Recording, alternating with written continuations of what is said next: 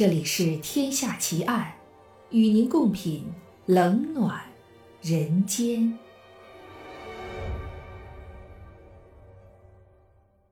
各位听友，大家好，我是暗夜无言。您现在收听到的是《天下奇案》，今天为您带来的案件是韩国梨泰院杀人奇案。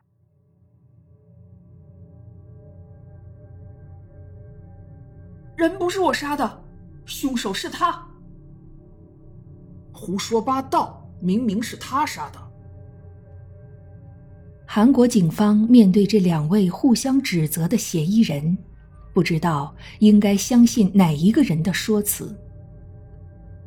这一切的混乱，全都要追溯回那一夜的恐怖场景。在阴暗的快餐店厕所里面。鲜血溅满了地板、墙壁、马桶，血液的主人孤独地倒在一旁，早已没了气息。他的脖子被人用刀捅了七次，看起来面目全非。如此残暴的谋杀，就是这两位嫌疑犯的其中一人犯下的。他们两人都是十八岁左右的青少年。而且两人异口同声，指称对方才是真正的凶手。这个案子究竟是怎么一回事呢？两位被视为凶残命案嫌疑人的青少年是如何被卷入整个事件之中的呢？事情发生在一九九七年的四月三日，那一天本来是个快乐的日子，位于首尔的梨泰院。是充满异国风情与夜生活的商业区域，四处都是寻欢作乐的年轻人。一群二十人左右的青年男女们，正在其中一栋建筑物的四楼举办派对，大家非常开心兴奋，浑然不知有人已经嗨过头，想要寻求与众不同的刺激。在派对的中途，十七岁的美韩混血儿亚瑟·派特森秀了一下他的玩具——一把小刀。众人对这把小刀印象深刻，讨论了一番。接着，派特森与十八岁的韩裔美国人爱德华里去了建筑物一楼的汉堡王点餐。两人点餐的过程中，去了一趟洗手间。而一位二十二岁的大学生赵崇碧那时正在使用厕所。赵崇碧和两位美籍青少年素不相识，只不过是刚好在此擦身而过，连巧遇都称不上。然而，赵崇碧却再也没能离开这间汉堡王的洗手间了。整个事件究竟为何而起，没人能够确定。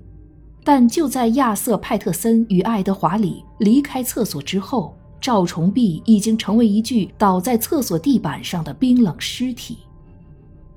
他脖子中了七刀，胸口中了两刀，颈动脉破裂身亡。他的鲜血染满洗手间的瓷砖，本来应该给人欢快轻松感的快餐店，瞬间变成了恐怖的命案现场。命案发生的第二天，韩国刑警接到匿名线报，宣称亚瑟·派特森涉案，于是派特森随后被捕。两天后，爱德华里的父亲得知儿子卷入整起事件，赶回首尔了解状况，并找了律师陪同儿子自首。照理来说，首尔刑警已经掌握了两位嫌疑人。应该很快就能顺利破案，然而难题却出现了。虽然派特森和李都坦然承认自己就在赵崇碧的命案现场，但他们两个都不承认自己就是下手的真凶。真凶就是他。他们异口同声地说，不约而同地把手指指向对方。真凶究竟是谁呢？首尔警方面对两个嫌疑犯，瞬间感到头大如斗。他们很确定凶手一定是其中一人，甚至是两人一起作案，但两人的证词听起来也都煞有介事，并直接指出是另一个人单独犯案，而自己只是目击者。此外，要侦讯和审判两个美国籍公民，也受到了美国方面的干预。两名嫌疑人与首尔警方之间的语言隔阂。更是造成了调查的困难。爱德华里公认说，亚瑟派特森带着那把小刀进了汉堡王洗手间后，出于好玩而刺杀了被害人给他看。那把小刀就是作案的凶器。派特森则否认李的指控，宣称是李拿了他的小刀，在他面前谋杀赵崇碧。一时之间，警方难以判断谁真谁假。从物证和人证看来，派特森是凶器的持有人。他在命案当天所穿的衣服也沾满了血迹，经过 DNA 检测后，确定是被害人的血。当天参与派对的友人也指称派特森是凶手。然而，这些血迹也符合派特森声称自己只是目击者的说法。他可能是站在一旁，被被害人喷出的大量血液所喷溅到。更重要的是，派特森的身高比被害人赵崇碧矮上六公分，让警方难以相信他有力量能制服被害人。但赵崇碧并没有与凶手搏斗纠缠的迹象，显得派特森单独连刺一位比他高大的对手这件事儿看起来不太可能。相对的，爱德华里比赵崇碧高两公分，体重超过一百公斤，杀害赵崇碧的可能性看起来比派特森高多了。他衣物胸口的喷溅血迹也比较符合验尸报告的结果，这显示拥有身材优势的李比较可能是拿小刀连捅赵崇碧颈部的凶手。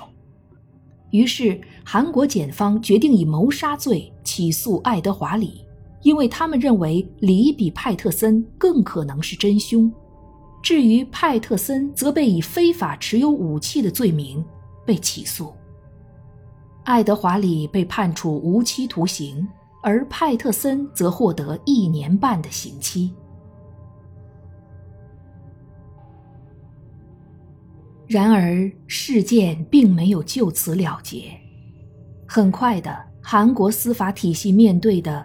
拥有两个嫌犯的难题，就进化成了没有任何凶手的更糟糕的状况。被判处无期徒刑的爱德华里持续上诉，因为罪证不足，而在一九九九年被韩国最高法院改判无罪，得以返回美国。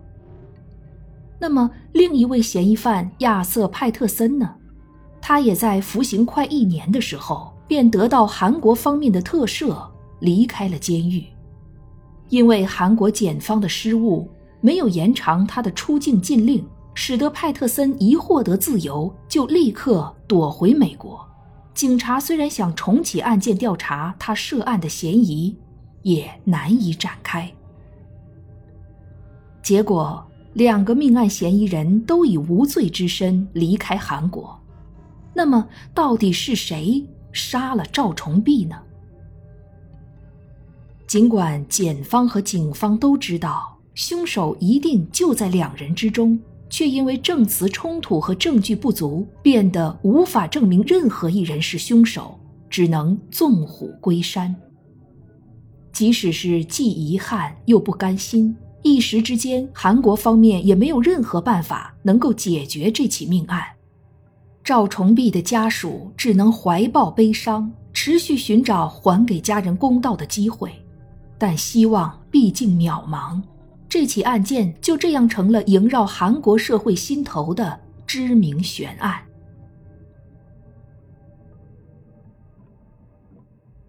二零零九年，一部名为《梨泰院杀人事件》的电影在韩国播出。内容虽然对角色姓名、事件细节做了戏剧化的改编，但观众很清楚，这是在影射当年未解的悬案。电影极为成功，总共有五十多万人入场观赏本片，社会上掀起一波讨论真实案件的风潮。被封存在每个经历过、讨论过这起命案的韩国人心中的阴影，又被电影给召唤了出来。这不只是为了一个无辜大学生的性命，也是出于韩国与美国之间的微妙关系。长期以来，韩国需要依靠美国的政治与军事力量才能自保。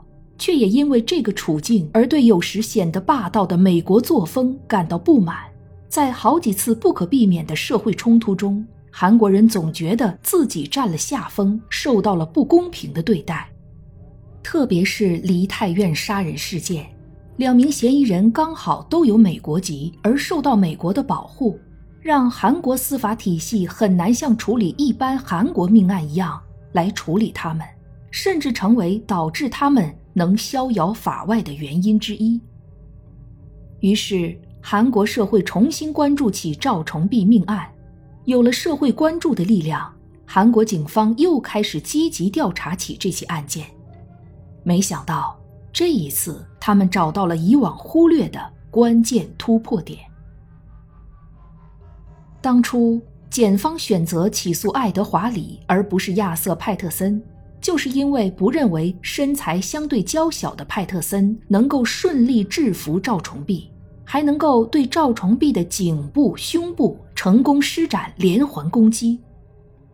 但他们这次注意到，赵崇碧在洗手间时身上背着一个背包，派特森就是抓住背包，限制了赵崇碧的行动，让他难以进行反击。有了这项强力证据的支持，再加上 DNA 也证明派特森身上沾满被害人的血。韩国检方便在二零一一年底以谋杀赵崇碧的罪名起诉派特森。这一次，美国方面十分配合。二零一二年十月，洛杉矶的美国联邦法庭宣判派特森必须被遣送韩国，接受韩国法庭的审理。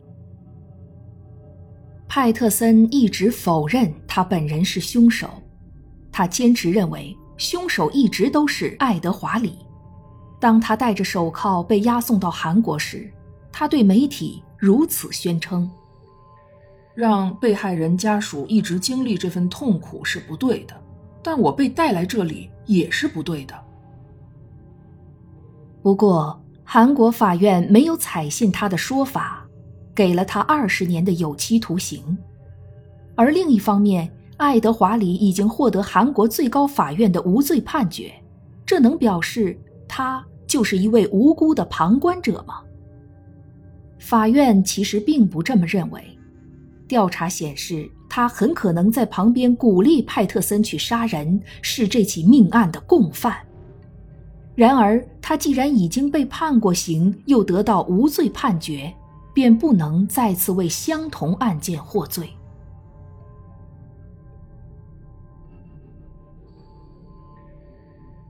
梨泰院的那一夜，本应是个快乐的朋友聚会之夜，但派特森与李的友情却导向了一起不可饶恕的罪行。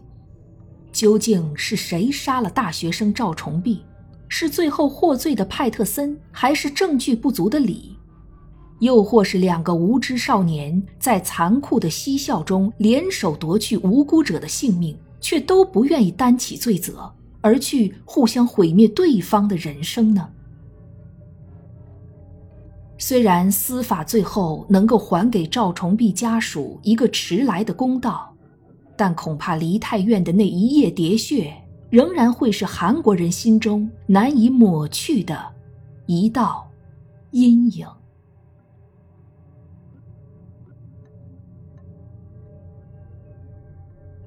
这一集的《天下奇案》到这儿就结束了，感谢您的收听。如果您喜欢我的节目或专辑，请您评分或留言，谢谢。我是暗夜无言，让我们下一集再见。